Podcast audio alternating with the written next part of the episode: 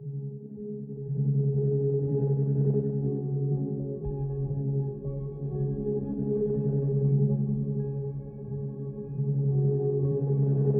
un ejercicio que se suele poner en la asignatura de bioética que consiste en elegir en una situación extrema entre dos opciones que suponen, en un caso, salvar a una persona y condenar a otra.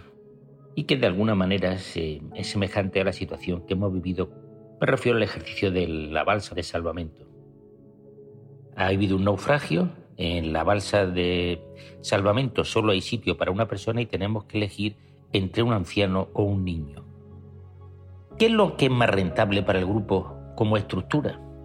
Evidentemente, aquí no hay una respuesta correcta o una respuesta incorrecta. Es correcta o incorrecta en función de los valores de quien toma las decisiones. Tenemos que elegir entre un anciano o un niño. A quién salvamos, y a quién dejamos.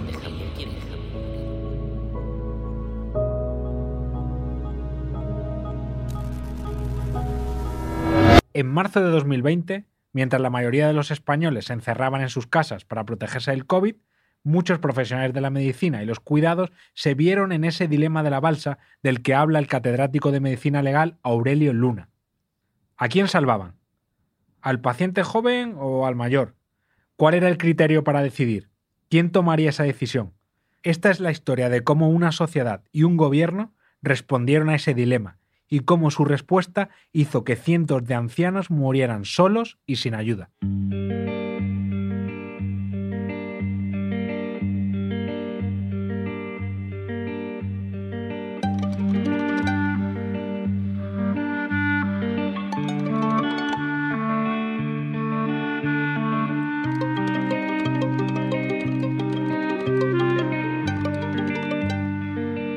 La teoría del paréntesis.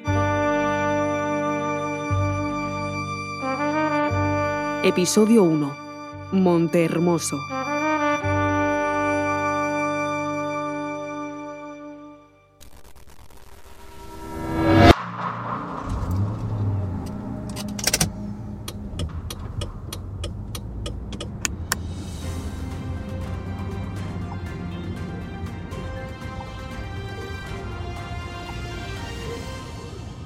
Buenas tardes, eh, estimados compatriotas. En el día de hoy acabo de comunicar al jefe del Estado la celebración mañana de un Consejo de Ministros extraordinario para decretar el estado de alarma en todo nuestro país, en toda España, durante los próximos 15 días. Mi nombre es Juan Diego Quesada y soy reportero del diario El País en la sección de Madrid. A comienzos de marzo de 2020, cuando el coronavirus empezaba a extenderse por España, yo estaba en la calle, como muchos otros periodistas, tratando de informar de lo que estaba pasando. No era fácil porque las calles de Madrid estaban vacías, pero eso en sí ya era noticia. Era ese tiempo en el que el apocalipsis era quedarnos sin papel higiénico, y todavía dábamos aplausos en los balcones. Esos primeros días los pasé preguntando al que me encontraba y tratando de encontrar alguna historia. muchas gracias. ¿Cuántos entierros tiene hoy? Las vecinas de alguien que había muerto en soledad, unos obreros que echaban de menos a un anciano que solía observar la obra en la que trabajaban, y gente, muy poca gente, circulando en una ciudad desierta para ir al trabajo o a la compra. ¿Y quién encontró el cadáver? Moverse en ese Madrid era extraño. Cruzabas con el coche avenidas vacías hasta que la policía te paraba en un control de carretera. Gracias. Era una experiencia que habíamos vivido en países en guerra, pero que no imaginábamos vivirla en nuestra propia ciudad. Además, todavía se hacía más raro trabajar para una redacción vacía. No había donde ir a discutir un titular ni contar tu historia, y que un compañero te diese un consejo sobre cómo enfocarla. Todo eso lo hacíamos en un chat de WhatsApp. Esa era nuestra redacción virtual.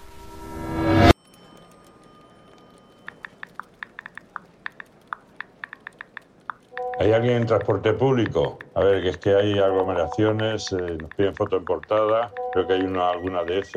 En el Twitter de cercanía no informan de ninguna Oye, la tocha calma chicha absoluta. ¿Estás tú? Yo llevo aquí desde Esa las foto de 7. F igual ha sido algo puntual. Si Luis no ha visto nada de eso, yo llamaría Y prensa de cercanía no sabe nada. Las infraestructuras las lleva Victoria, Dios. te dejo ahora unos párrafos por privado, sí.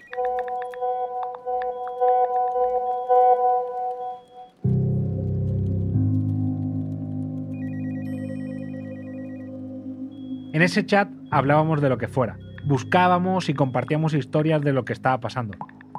Recuerdo una de mi compañero Fernando Peinado que escribía sobre las cañas virtuales, esas cervezas que la gente empezaba a tomar a través de las videollamadas. Todavía no éramos muy conscientes de lo que se nos venía encima. Estábamos un poco con la novedad. Era una cobertura que tenía todavía algo de humorístico. El chat echaba humo con las novedades, pero todavía no éramos capaces de entender lo que estaba pasando. Me acuerdo que publiqué eso de las cañas un sábado, 14 de marzo. Fue el martes siguiente, el 17, cuando empezó todo. Poco antes de las 11 de la mañana veo un teletipo de Europa Press y lo subo al chat. El titular era impactante. Familiares denuncian falta de medidas y opacidad en una residencia de ancianos con 70 positivos y 17 fallecidos. La información era todavía un tanto confusa, pero se decía que la fuente eran los familiares de los fallecidos por COVID en esa residencia que se llama Montermoso.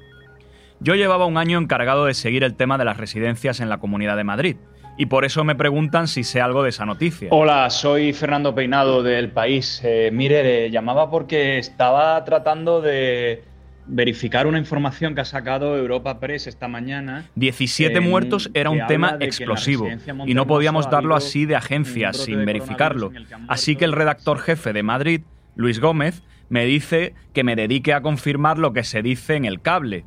Y mientras tanto, manda a la residencia a Juan Diego y al fotógrafo David Expósito, que están por la calle reportajeando a ver qué se cuece por allí. La residencia Montehermoso está en el oeste de Madrid, junto a la gran zona verde de la Casa de Campo.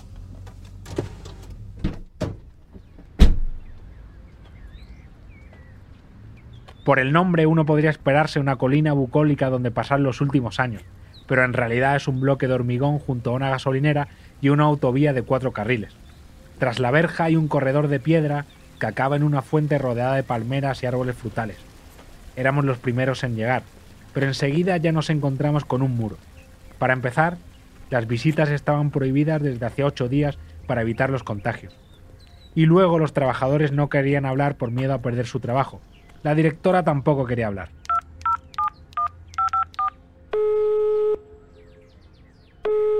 Bienvenido a la Residencia Montermoso Madrid. Si conoce el número de habitación o extensión, pulse 1. Está siendo transferido a la operadora.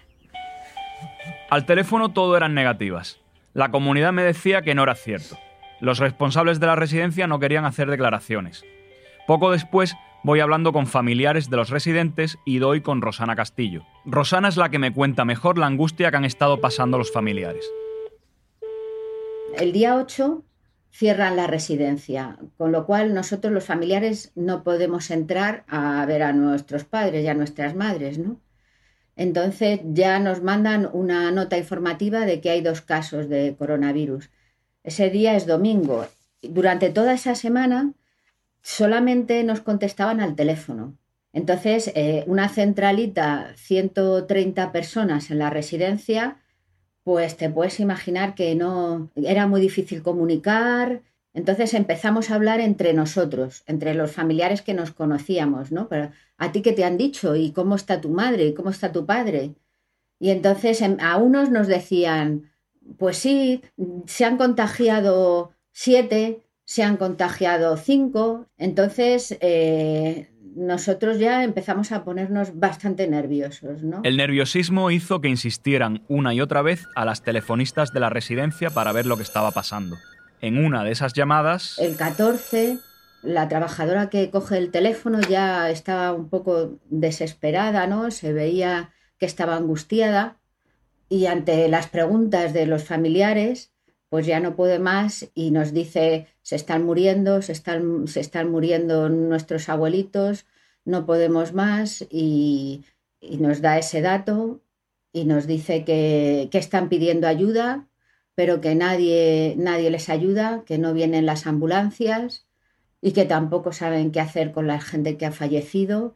Bueno, una cosa bastante angustiosa. Nosotros nos asustamos, claro, nos asustamos muchísimo. Y entonces pues empezamos a, a unirnos en un WhatsApp y, a pensar a ver qué hacíamos. Entonces eh, lo que se nos ocurrió claro, era escribir a, a los medios de comunicación, ¿no? De ese relato de Rosana es de donde había salido la información publicada por Europa Press. Eso nos permite darle veracidad al cable. Pero además, Rosana me cuenta otra cosa. Me dice que ella ha conseguido hablar con una doctora que es la responsable de sanidad pública del Área 7, que ésta le ha confirmado los datos y que también le ha dicho textualmente que... Ante un foco tan enorme que hay, lo más seguro es que coja a su madre y se la lleve a casa. Y la tenga ahí aislada.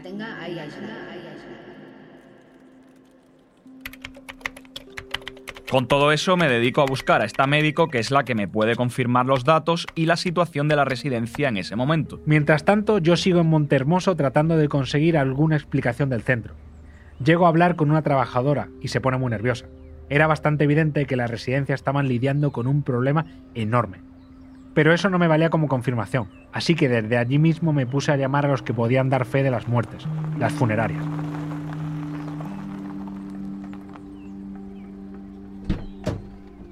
Lógicamente los coches fúnebres son habituales en las residencias. Lo habitual es que los ancianos mueran en los hospitales, pero las residencias suelen estar preparadas para la muerte de algunos de sus residentes, y suele haber cámaras frigoríficas donde esperan los cadáveres a que los recoja la funeraria. La muerte es un tema tabú en las residencias. Los residentes intuyen que alguien se ha ido cuando deja de bajar al comedor. Cuando eso ocurre, con mucha discreción, la funeraria acude para recoger el cadáver por la puerta de atrás, mientras los demás residentes charlan, comen o ven la televisión. Eso es lo normal. Pero en esos días de marzo el trabajo de las funerarias se había disparado de repente, y uno de los lugares que más habían visitado era la residencia Montermoso. En mi WhatsApp de ese día tengo una conversación con un trabajador que me dice por texto. Estuvimos todo el fin de semana recogiendo cadáveres, no damos abasto, esto está pasando en más residencias. Otra fuente me asegura, además, que hay cinco cadáveres apilados en el sótano de la residencia esperando a que los recojan. Con todo eso aviso al chat del periódico. Con lo que tengo yo y lo de Fernando nos ponemos a preparar una información porque él, además, había conseguido hablar con alguien. Con la misma médico con la que había hablado Rosana, la doctora del área 7. Ella me confirma la misma historia. Me dice que todo ha pasado en cuatro días y además me da un dato más. No son 17, sino 19. En pocas horas las cifras aumentan. Con todo eso redactamos nuestra noticia.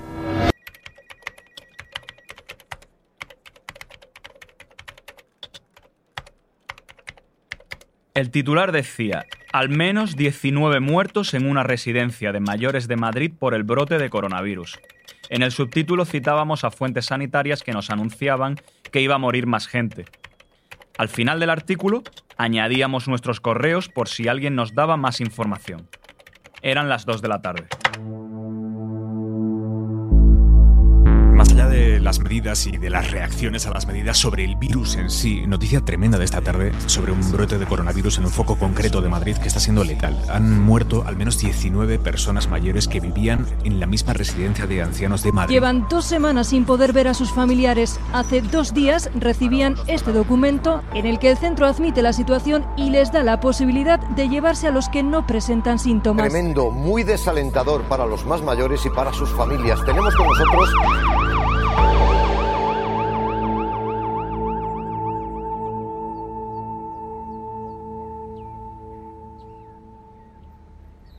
La puerta de la residencia se llenó de periodistas. La noticia la recogieron también medios de comunicación extranjeros como el Washington Post o la BBC. Pero además, también llegaron a Montermoso los familiares que querían tener más información de lo que estaba pasando. Esto es lo que nos contó entonces Ana Ruiz, hija de una fallecida. Son muchas cosas y yo estoy un poco en shock y tampoco me, me sé explicar muy bien.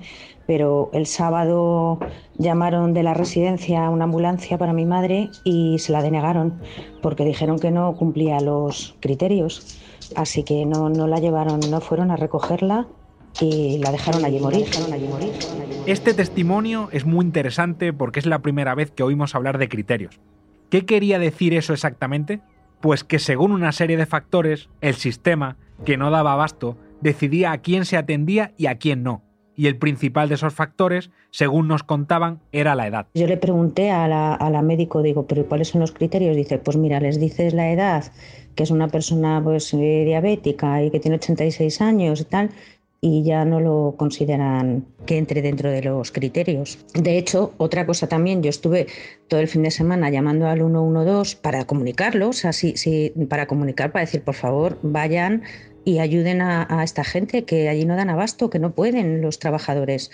Y bueno, algunos sí me tomó nota, me dijo que lo pasaría no sé dónde, tal. como llamé varias veces, en una de estas me pasaron con una mujer, que claro, no sé quién es ni nada, que me dijo que es que ese teléfono era para emergencias y que eso no era una emergencia. Digo, o sea, no es una emergencia que estén ahí, que se estén muriendo y estén ahí y no tengan medios y no les manden medios. Bueno, bueno. Sanidad admite que no tenemos capacidad logística para hacer los test de forma masiva ante la avalancha de casos. La cifra de contagiados supera ya ampliamente la barrera de las 10.000 personas, casi 500 fallecidos. Ha fallecido el 4% de los afectados y el 9% ha recibido el alta médica. Bien, es cierto que con las medidas que ha tomado el, el gobierno en, en estos días, el aislamiento de la población está casi asegurado. El protocolo actualizado hace tan solo dos días considera toda España zona de transmisión generalizada. Que lo siguiente va a ser cerrar el espacio marítimo y después que comiencen las restricciones en el espacio aéreo. Y añade más porque pide el cierre durante 30 días de las fronteras exteriores. Hay desplegados aquí agentes de la Policía Nacional controlando que eso sea así, que haya una distancia de mínimo un metro entre pasajeros. Pueden, por ejemplo, impedir que más gente de la cuenta suba a un vagón y también tienen orden de estar aquí efectivos de la UME. Decenas de miles de trabajadores vieron cómo su empleo va camino de la suspensión entre los ERTES presentados, los que han sido anunciados y los que se van a producir como consecuencia de los cierres de actividad dictadura. Pues nada hace pensar que hayamos llegado ya a lo peor, ¿no?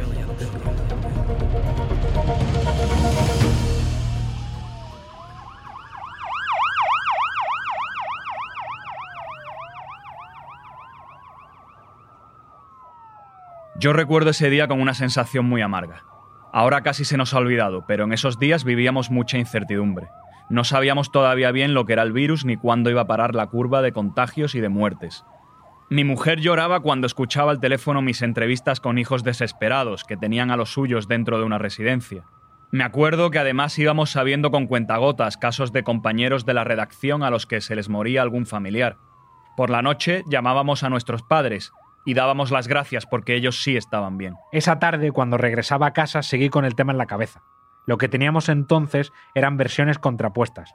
Por un lado, los familiares con los que habíamos hablado nos decían que les ocultaban información y que los trabajadores del centro no tenían material, máscaras de oxígeno ni demás medios para afrontar la lucha contra el virus. Mientras, la comunidad aseguraba que se había enterado ese mismo día de lo que pasaba en la residencia y que Montermoso era solo un caso aislado.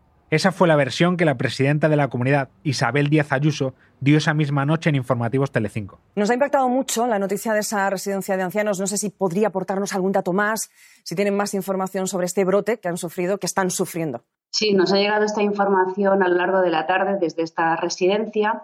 Lo cierto es que nosotros, dentro de toda la red asistencial que tenemos dentro de la Comunidad de Madrid, en su práctica totalidad están todas medicalizadas y de esta eh, no sabíamos que estaban en esta situación. Nos han comunicado que efectivamente hay ahora mismo 17 fallecidos, hay 15 que estaban sí. fallecidos y 6 que eh, ya estando en, en, uno de los hospitales de la Comunidad de Madrid también ha fallecido. Pero vamos, eh, yo lo que también quiero transmitir que es que no es la tónica general ni mucho menos en nuestras residencias. ¿Y, y qué, medidas, este ¿qué medidas se podrían tomar en este caso? ¿Qué, qué van a hacer? Sí, no, de hecho ya eh, se han medicalizado las que son eh, públicas directamente dependientes de la Comunidad de Madrid, lo están, así como las privadas concertadas, como es este caso, que nos lo han comunicado. Uh -huh. Y lo que hemos hecho ha sido trasladar equipos médicos a todas ellas y proteger sobremanera a los mayores porque, como estamos diciendo todos los días, es la población más vulnerable. ¿Qué estaba haciendo Ayuso con esas declaraciones? ¿A qué se refería con medicalizar las residencias? ¿De dónde salía ese término? Medicalizar. ¿A quién se le había ocurrido? ¿Era posible? ¿Estaba ocurriendo lo de Montermoso en otros centros? Probablemente Ayuso solo trataba de rebajar el tema, que el asunto no fuera mayores, pero lo cierto es que esas declaraciones abrieron nuevas incógnitas. Regresé a casa muy cansado, después de todo el día dando vueltas por una ciudad fantasma. Me desnudé en el quicio de la puerta, metí toda la ropa en la lavadora y la puse a 90 grados. Tenía la sensación de llevar el bicho pegado. No quería meterlo en casa con los niños. A los pocos días los mandé al campo con su abuela. Allí creía que no podía pasarles nada. Me puse en contacto con Fer y con el jefe de la sección, Luis Gómez, para ver por dónde seguíamos. Teníamos que tirar de agenda y tratar de conseguir información, pero sabíamos que en ese momento iba a ser muy complicado, porque la Comunidad de Madrid se iba a cerrar en banda y no iba a dar datos. ¿Qué podíamos hacer? ¿A quién podíamos recurrir? Buenos días. Me dirijo a vosotros para ver si desde vuestro buen trabajo hacéis llegar las súplicas de numerosos hijos e hijas que tienen a sus padres en la residencia. No sé muy bien a dónde acudir desde nuestro confinamiento domiciliario, pero no quisiera dejar pasar la oportunidad de comentar mi caso. Hola, soy Rosalía Barragán, hija de una residente de la residencia Olpea Valdemarín. Como a todas las familias, a mí también me echaron el día 8 de marzo, sin ningún tipo de explicación. Gracias por escucharme. No podemos dejar que Son nuestros lectores. Han respondido a la llamada que les hicimos al final del artículo que publicamos. Son ellos los que nos dan una imagen más exacta de lo que está pasando. Y son muchos. Terminé esa tarde llamando a la policía para que informase de lo que estaba pasando. Mientras, ya que no será muy difícil tener. En ese momento nos damos cuenta de la envergadura del tema. Los correos que recibimos contaban relatos agónicos de gente desesperada que no sabía cómo salvar a sus familiares de la COVID. A esas horas de la noche ya teníamos la sensación de que las residencias se habían convertido en una ratonera. Por favor, escucha, escucha los audios. Yo no puedo hablar. Escúchalos, por favor. Es mi hermana. Y no tiene el material. No tienes nada.